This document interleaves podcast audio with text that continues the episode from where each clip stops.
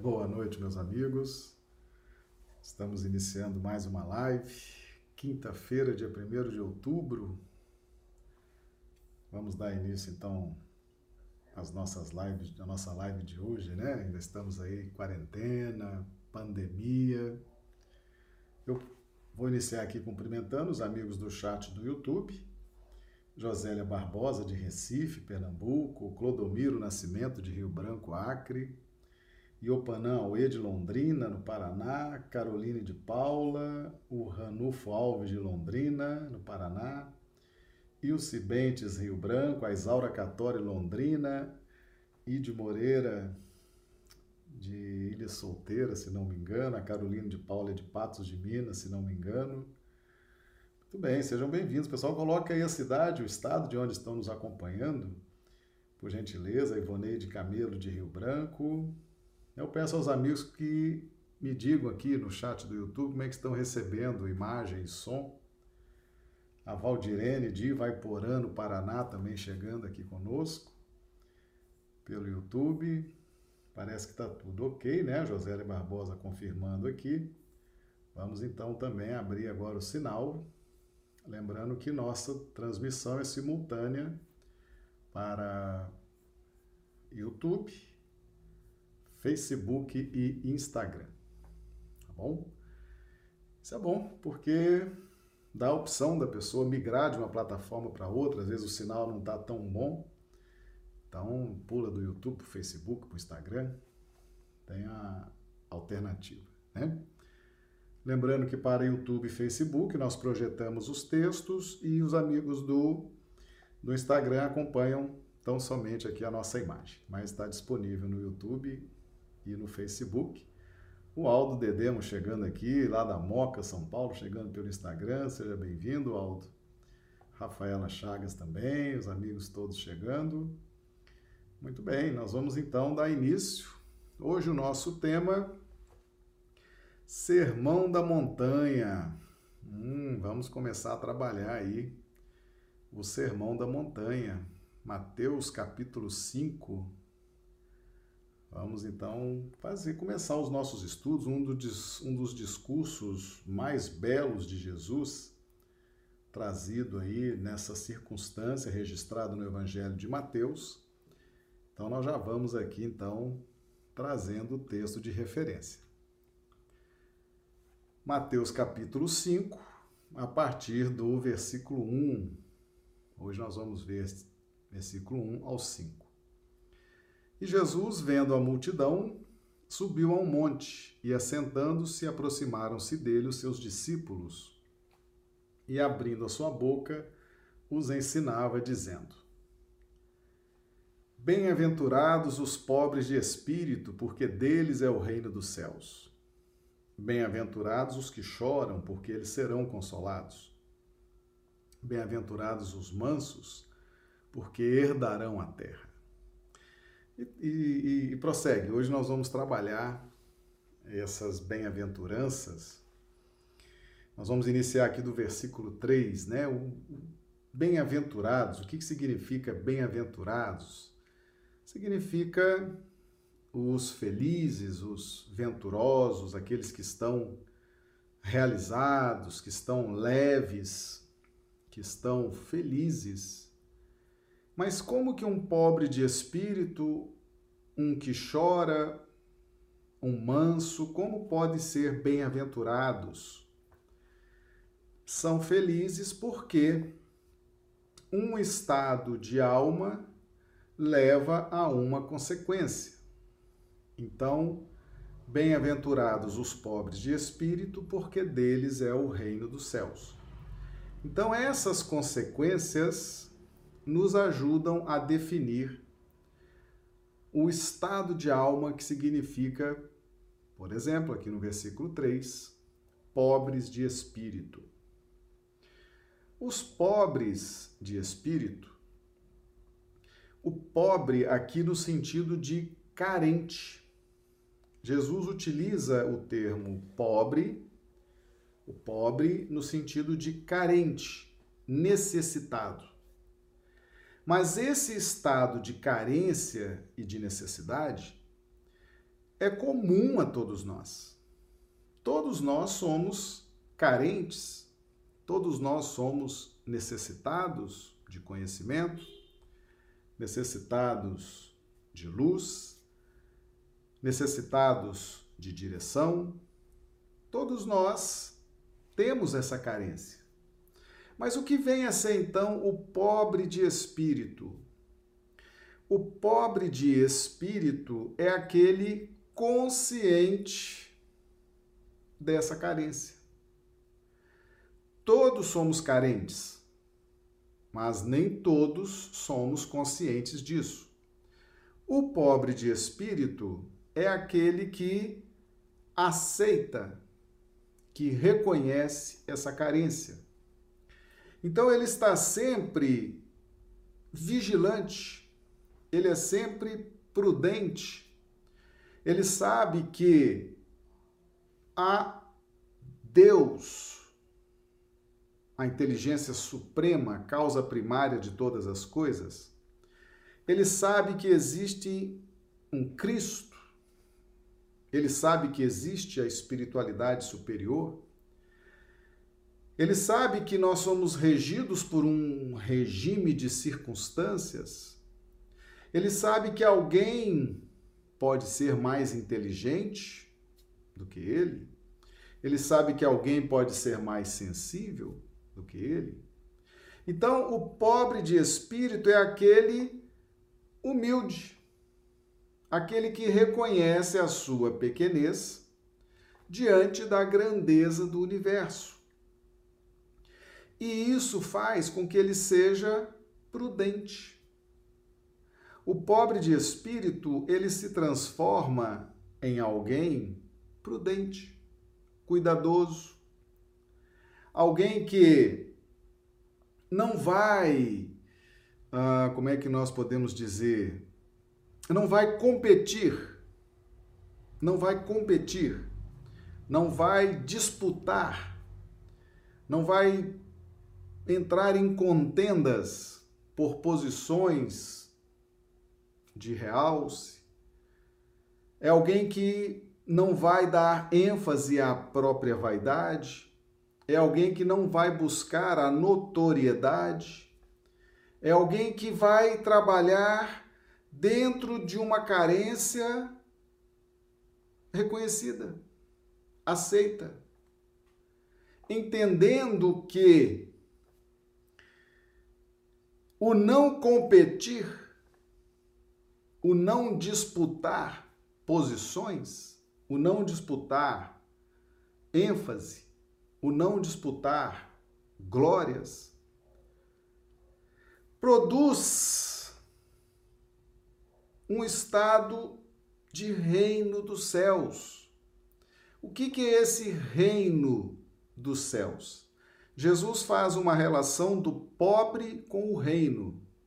Em termos materiais, o pobre seria o sem recursos, o carente. O reino seria onde estão todos os recursos, todas as possibilidades. Então, não é material essa colocação de Jesus. Porque ela só pode ser espiritual porque um pobre de espírito, um pobre material, não tem o reino, não tem os palácios, não tem a suntuosidade no plano material.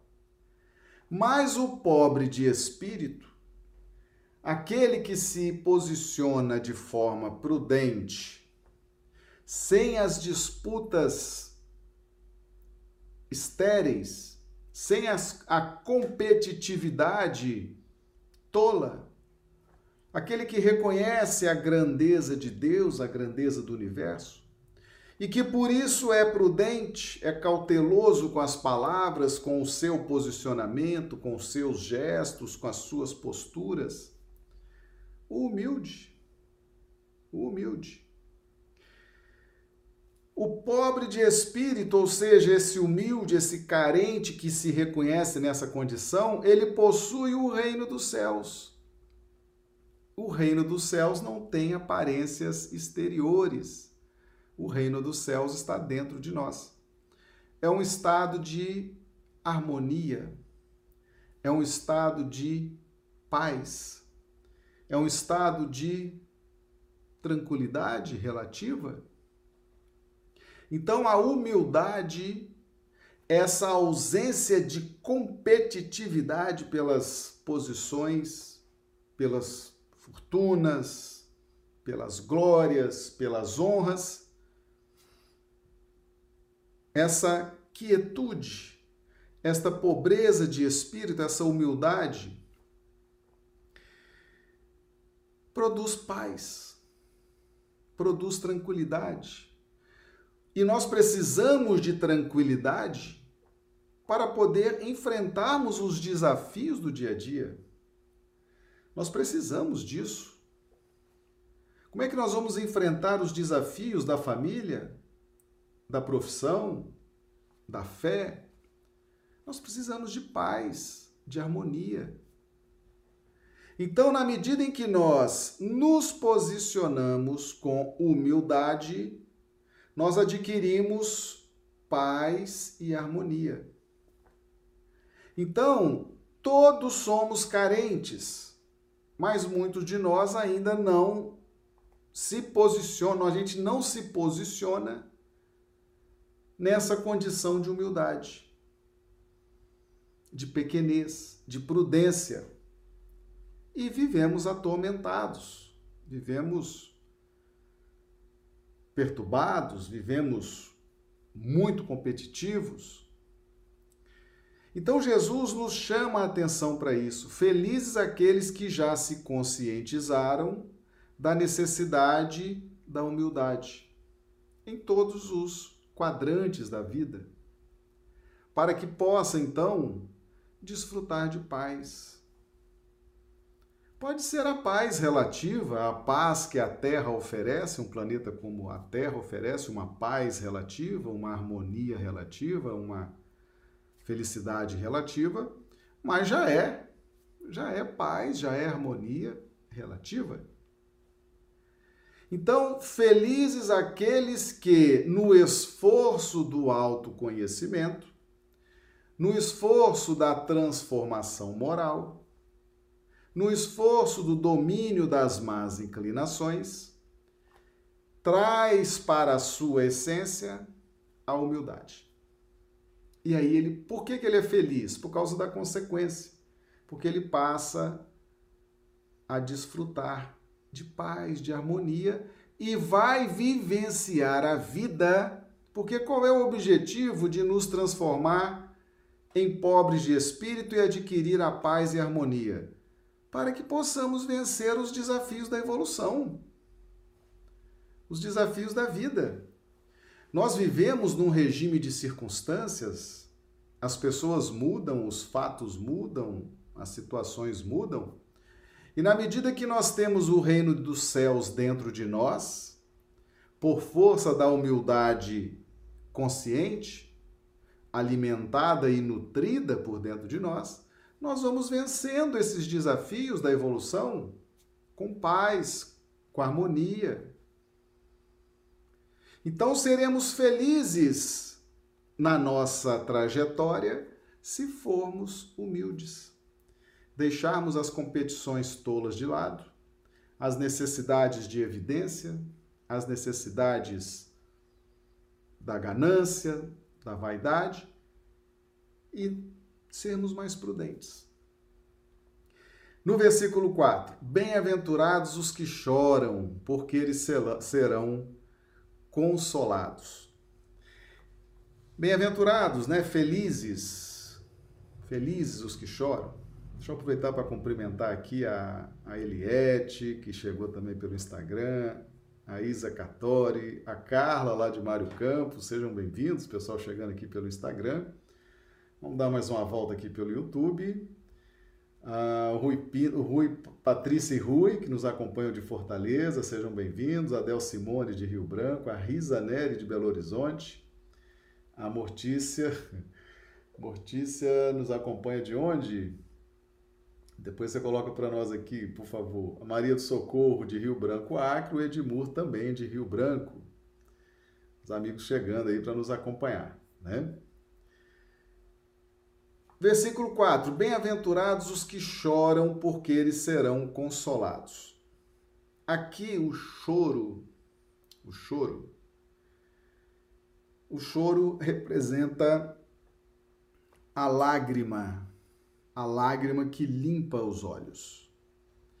E essa lágrima que limpa os olhos, ela corrige a visão, ela limpa. E ao limpar os olhos, que é uma das antenas da mente, nos proporciona uma avaliação diferente acerca das nossas necessidades espirituais.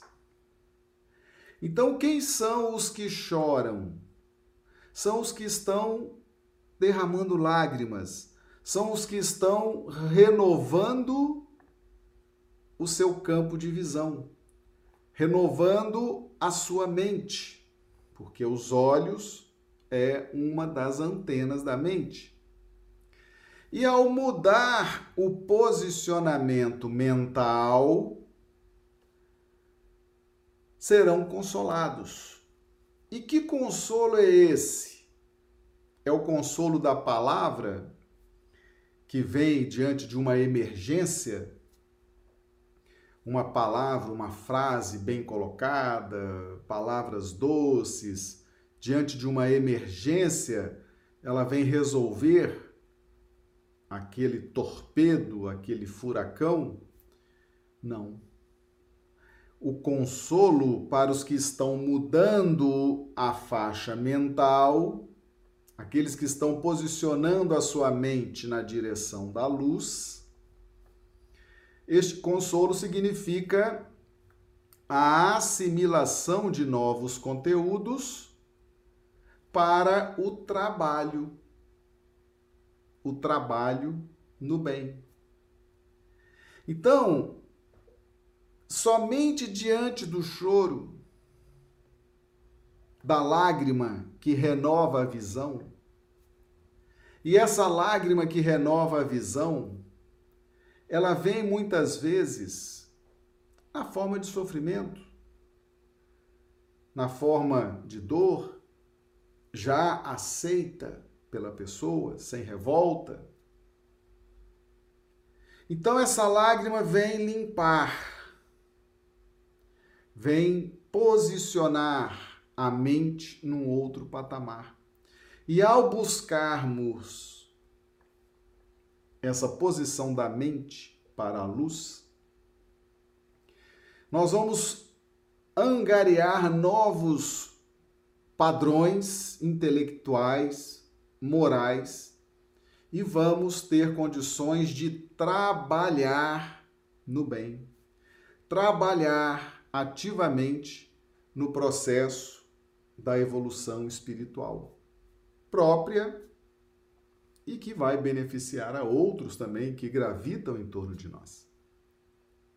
Então, o consolo, o consolo para aqueles que estão mudando a visão e a posição da mente, porque os olhos são as antenas, uma das antenas da mente, receberão, em razão dessa transformação, dessa limpeza, receberão conhecimentos e oportunidade de trabalhar a própria evolução. Então, esse consolo não é aquele consolo temporário, aquele consolo instantâneo para enxugar uma lágrima. Não é aquele abraço para enxugar a lágrima. Não é aquele conforto verbalizado para a pessoa enxugar a lágrima. Não, não é esse consolo. O consolo é mudança de padrões de conhecimento com amplas possibilidades de trabalho no bem. O consolo do versículo 4, ele é permanente, ele é constante. Se você muda a posição da sua mente, este consolo se torna constante, se torna permanente, te favorecendo a caminhada na jornada evolutiva. Bem-aventurados os mansos, porque herdarão a terra. Os mansos, porque herdarão a terra.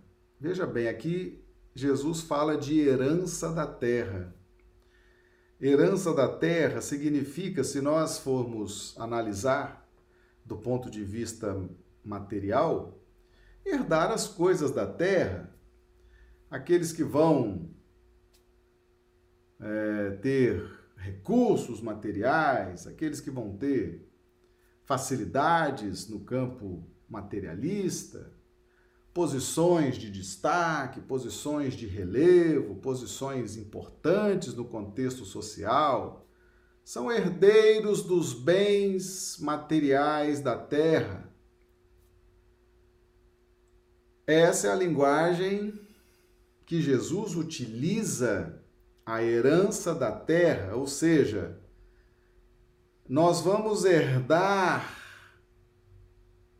herdar as maravilhas do materialismo por herança. Olha que coisa boa. Então isso é uma figura de linguagem. Isso é uma figura de linguagem que Jesus utiliza Jesus utiliza muito, assim como ele usou lá em cima pobres, usou reino, aqui ele usa herança da terra. Então Jesus trabalha muito com essas figuras que são conhecidas dos nossos sentidos físicos, das nossas percepções humanas. Mas essa herança, a herança da terra,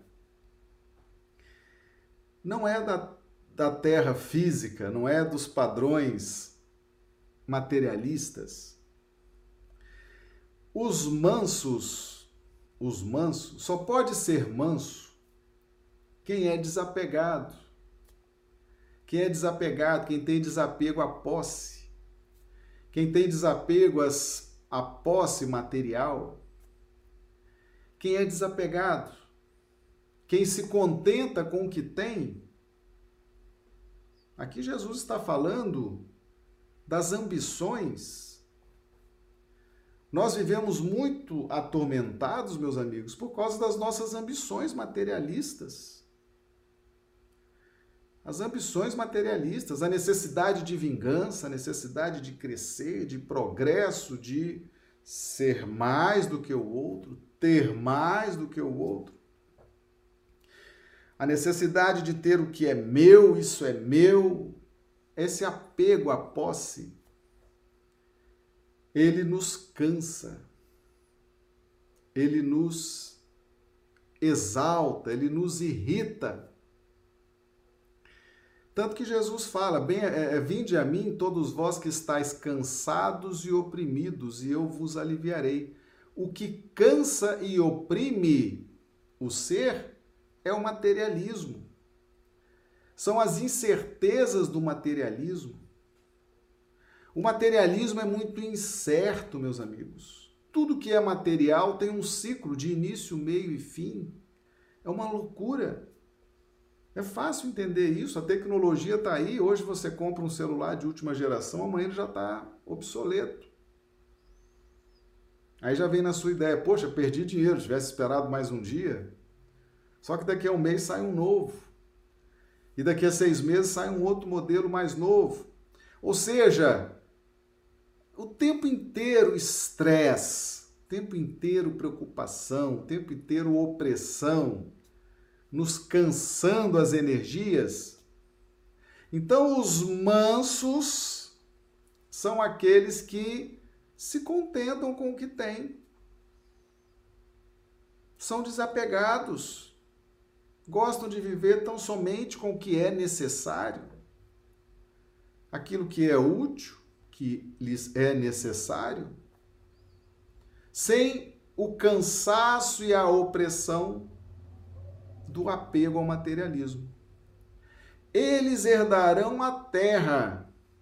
Mas se a pessoa é desapegada, Se a pessoa vive bem com o pouco que tem, por que, que ela vai herdar a terra? Então não pode ser.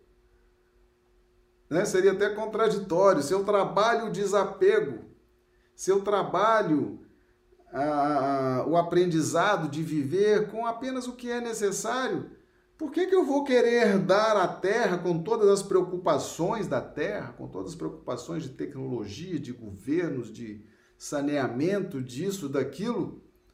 Não faz sentido. Então, esse herdarão a terra, a terra do coração. Nós precisamos da nossa terra íntima em paz nós precisamos da nossa terra íntima em harmonia. Então, herdar a terra significa que nós vamos herdar de Deus o estado de harmonia, de tranquilidade, que é o nosso estado natural. Ele só precisa ser herdado, ou seja, só precisa ser despertado em nós porque nós já trazemos essa herança da terra, já está dentro de nós, ela só precisa ser despertada e produzir o seu estado de paz, para que nós possamos trabalhar a nossa evolução espiritual. E aqui nós lembramos da questão 22A de O Livro dos Espíritos, o que é matéria? Kardec pergunta o que é a matéria? O Espírito da Verdade responde: matéria é o laço que prende o espírito, que cansa o espírito, que oprime o espírito. Então, na medida em que nós nos desapegamos, nós nos tornamos mansos.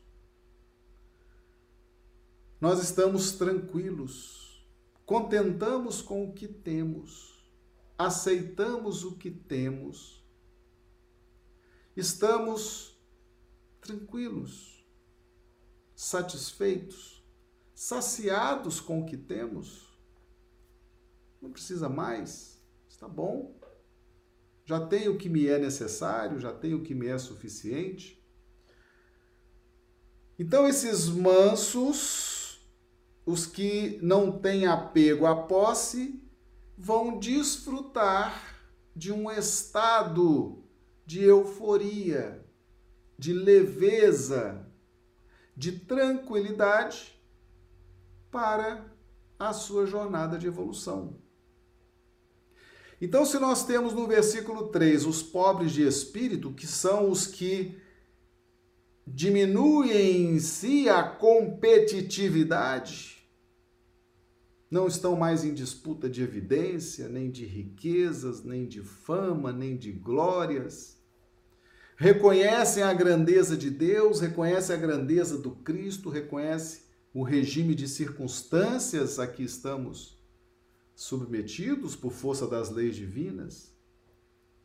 Reconhece-se carente e necessitado, mas de uma forma consciente. Está sempre pronto a ouvir para aprender. Está sempre pronto a prestar atenção nos sinais de Deus que fluem a todo momento nas circunstâncias da vida. Então, esse que vai aniquilando, vai aparando essa competitividade, essa garra, essa luta, esse pobre de espírito que vai se tornando humilde, passa a ter dentro dele a paz, a harmonia, o reino dos céus que não têm aparências exteriores. Os que choram estão conscientes de que são necessitados de uma nova visão da vida, uma nova visão de si próprios, uma nova visão de Deus, uma nova visão das verdades espirituais, porque as lágrimas vão limpar esses olhos. E os olhos, como antenas das, da mente, vão posicionar a mente na busca dos conteúdos espirituais. E o consolo será o conhecimento e a oportunidade de trabalho, que se dá agora de uma forma permanente. Esse consolo, ele é permanente. Todo consolo na linguagem do evangelho é permanente. Quando Jesus promete o consolador prometido, no evangelho de João, ele fala que o consolador permanecerá conosco para sempre. Então, o consolo na linguagem do evangelho é permanente é resultado da lei de justiça, resultado da lei de causa e efeito no seu aspecto compensador, no seu aspecto incentivador. Então, aqueles que buscam conscientemente ao Cristo e que as lágrimas do sofrimento estão lavando os olhos, estão limpando esses olhos, ele está enxergando melhor, e, consequentemente, a sua mente está voltada para as verdades espirituais, receberá o consolo permanente, conhecimentos e oportunidade de trabalho permanentes. E os mansos, os mansos, aqueles que já estão desapegando-se da posse, Posse de pessoas, posse de tradições familiares, posse de convenções humanas, posse, todo tipo de posse relacionada ao mundo materialista. Estão se desapegando, estão entendendo que a conservação e a preservação agora requer valores espirituais e não mais tão somente recursos materiais. E herdarão a terra, a terra do coração, a terra da intimidade. Terra, na linguagem do Evangelho, é a terra do coração. E saiu o semeador a semear. Caiu a semente na pedra, no espinho, no chão, na boa terra. Terra do coração. Por quê? Porque nós aprendemos é consentimento. Nós aprendemos a evolução se baseia no nosso sentimento. Então herdarão a terra do sentimento, do coração, para caminhar com tranquilidade. Então, aqui nesses três primeiros versículos, Jesus dá muita ênfase à humildade, a essa competitividade que nós vamos eliminando. Né? Dá muita ênfase aos mansos que estão se desapegando das questões materiais e aos que choram, que é os que já estão, em razão das dores, dos sofrimentos, de forma consciente, já estão limpando as suas vistas para uma readequação da posição mental. Então, o reino dos céus é estado íntimo de alma. Consolo é, é, são os conhecimentos e a oportunidade do trabalho para a própria evolução. E herdarão a terra é a fortaleza do sentimento, o ânimo do sentimento. Lembrando que a fé, a fé é a mãe de todas as virtudes, a fé é um sentimento. Então, quanto mais nós pudermos trabalhar a terra íntima, que é o campo dos sentimentos, nós vamos desenvolvendo a fé. E a fé é a mãe de todas as virtudes. Todas as virtudes que nós despertamos ao longo da nossa vida têm por origem a fé que é a primeira virtude que desperta em nós. Por isso que ela é chamada de a mãe de todas as virtudes. Evangelho segundo o Espiritismo, mensagem do Espírito José, um espírito protetor. Então, meus amigos, cada bem-aventurança dessa, Jesus se refere a um estado de espírito que é uma meta. Que é uma meta. Por quê? Porque nessa época, nessa época, olhando pelo ponto de vista material, Os pobres de espírito, os que choram, os mansos, eram tidos por problemas na sociedade, numa sociedade materialista, eram excluídos, eram marginalizados. Numa sociedade onde imperava a força, o domínio, a saúde, a pujança física, o grito, a força, esses perfis mais sensíveis, esse perfil mais carente, esse perfil mais debilitado, viviam à margem do processo. E quando chega Jesus, todos esses perfis marginalizados são trazidos, são inseridos no contexto da evolução espiritual. Agora com uma nova conotação. Porque bem-aventurados os que estão debilitados, sofridos, chorando, conformados, bem-aventurados, porque tem uma consequência espiritual aguardando vocês. Então, o sermão da montanha é um sermão de inclusão. É esse que traz da margem para o centro, traz os marginalizados espiritualmente, os enfraquecidos, os entristecidos, os que estão debaixo da lei de causa e efeito, aqueles que estão adoecidos do corpo, aqueles que estão adoecidos da alma, aqueles que estão sem esperança, aqueles que estão se sentindo cansados e oprimidos.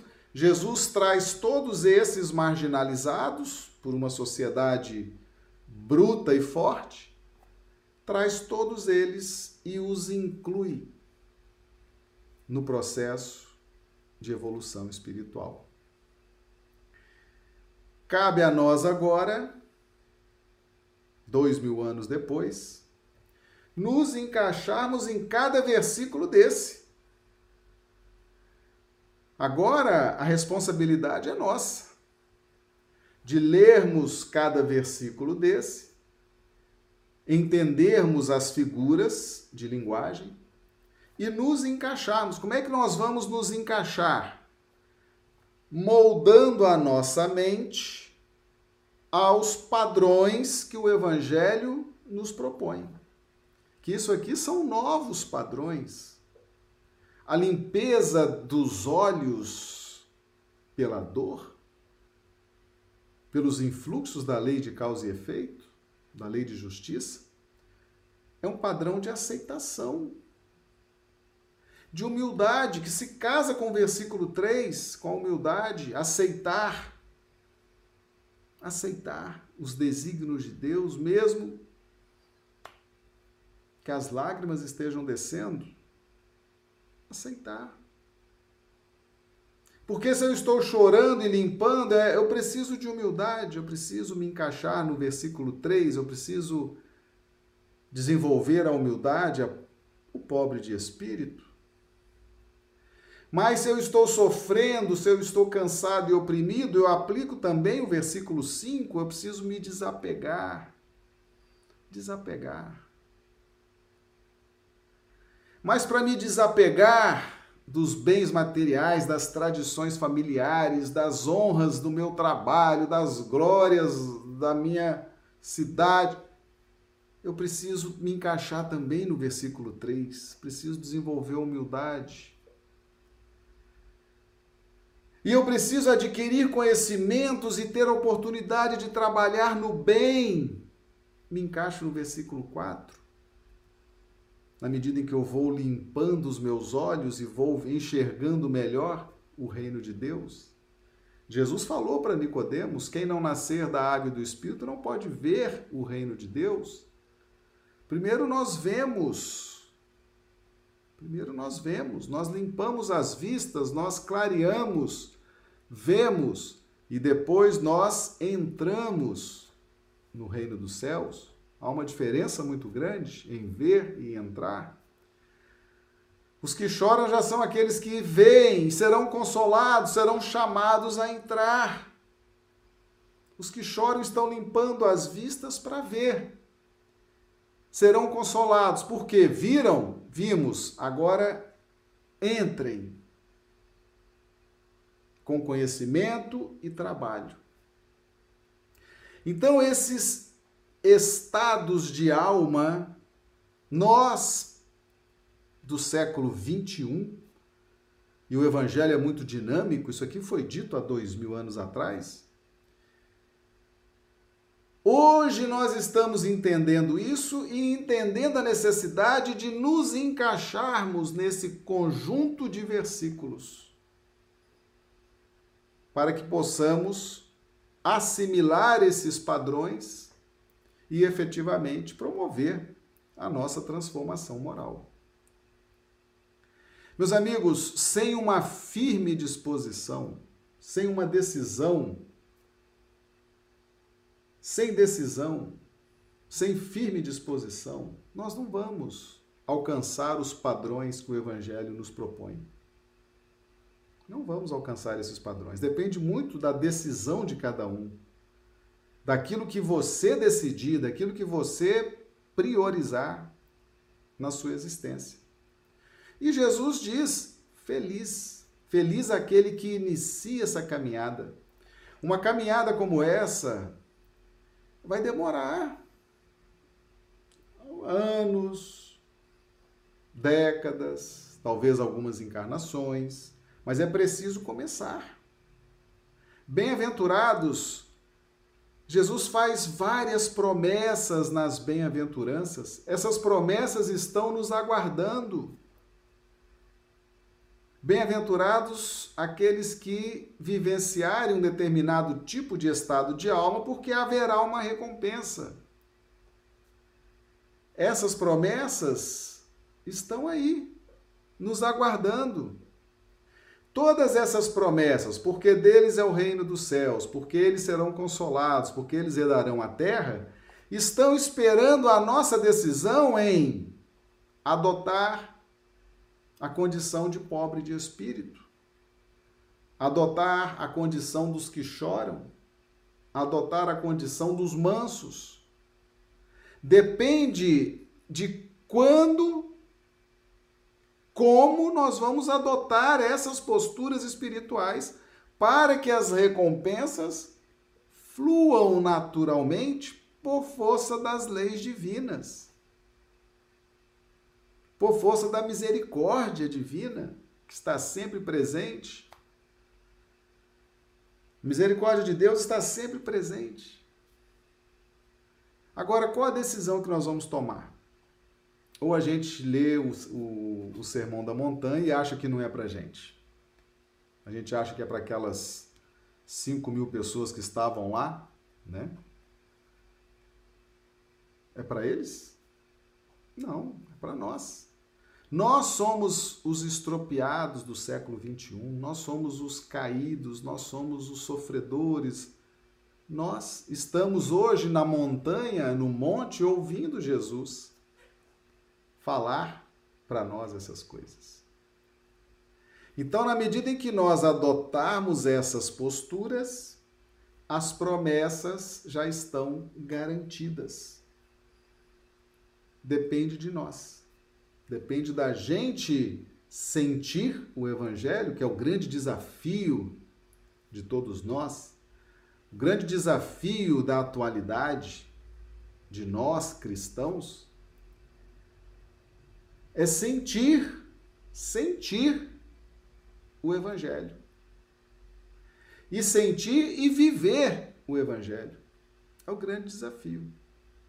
As recompensas são decorrências naturais das leis divinas e já estão aqui postas por Jesus, já estão explicadas por Jesus. Tá bom? Muito bem. Então, vamos refletir sobre isso. Vamos refletir. Esse é um dos discursos mais belos que Jesus deixou para nós, tá bom? Lembrando que nossas lives acontecem de segunda a sexta, 20 horas horário de Brasília, 18 horas horário do Acre. Sábado e domingo faremos lives eventualmente, né? Não quer dizer que não teremos live no final de semana, poderemos ter sim, mas de segunda a sexta é certo nesses horários. E hoje nós já vamos então encaminhando aqui o final dos nossos estudos, né? Já convidando os amigos para que amanhã, sexta-feira, estejamos aqui novamente reunidos, tá certo? Vamos dar continuidade aos estudos do Evangelho à luz da doutrina espírita. Mas eu gostaria que todos nós nos refletíssemos, refletíssemos hoje sobre esses três versículos. Mateus capítulo 5, versículos 3, 4 e 5. Vamos tentar nos encaixar nesses padrões do Evangelho.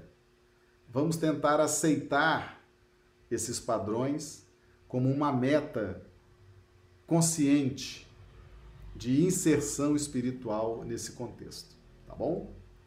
Então, meus amigos, rogamos a Jesus que nos dê uma noite de quinta-feira maravilhosa, uma noite de sono reparador da, das nossas energias.